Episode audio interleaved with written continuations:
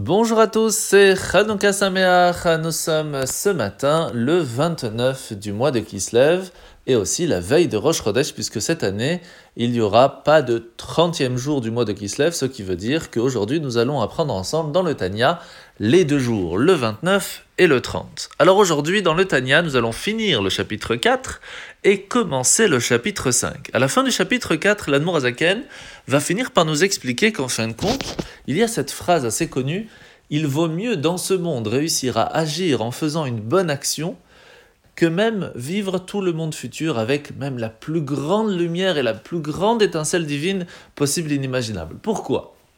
Bien tout simplement parce que lorsque l'on va faire une bonne action, nous allons nous attacher à Dieu. Par contre, on ne s'attache que à ses vêtements. Sauf que si vous vous rendez compte et que vous allez enlacer vos parents, eh bien vous enlacez les vêtements, pas les parents. Est-ce que cela fait tellement une grande différence? Pas du tout. Parce que en enlaçant les vêtements, vous enlacez aussi la personne. De la même façon, lorsque l'on s'attache aux mitzvot, aux bonnes actions que Dieu nous demande à travers les vêtements de notre âme, par la pensée, la parole et l'action, eh bien nous nous attachons à Dieu à un niveau extraordinaire puisque nous nous attachons à lui.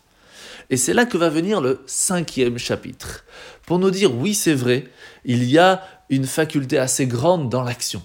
Mais il y a une autre façon de s'attacher à une personne. On peut avoir plusieurs personnes dans la même pièce, et pourtant ils ne sont pas attachés, même s'ils sont tous attachés avec une corde ou même du scotch. Peut-être que dans l'intellect, dans la façon de réfléchir ou de penser, ils sont totalement différents. Et c'est là que va venir la force de l'étude de la Torah.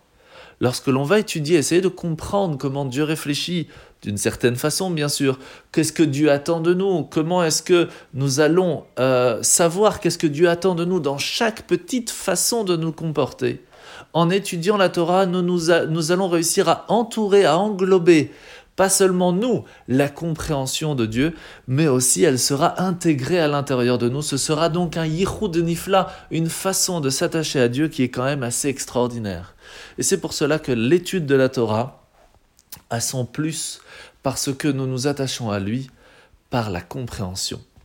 Alors la mitzvah de ce matin, c'est la mitzvah positive numéro 63. C'est la première mitzvah où nous allons parler du korban Ola. Donc c'est un sacrifice qui était totalement donné à Dieu, qui était totalement brûlé.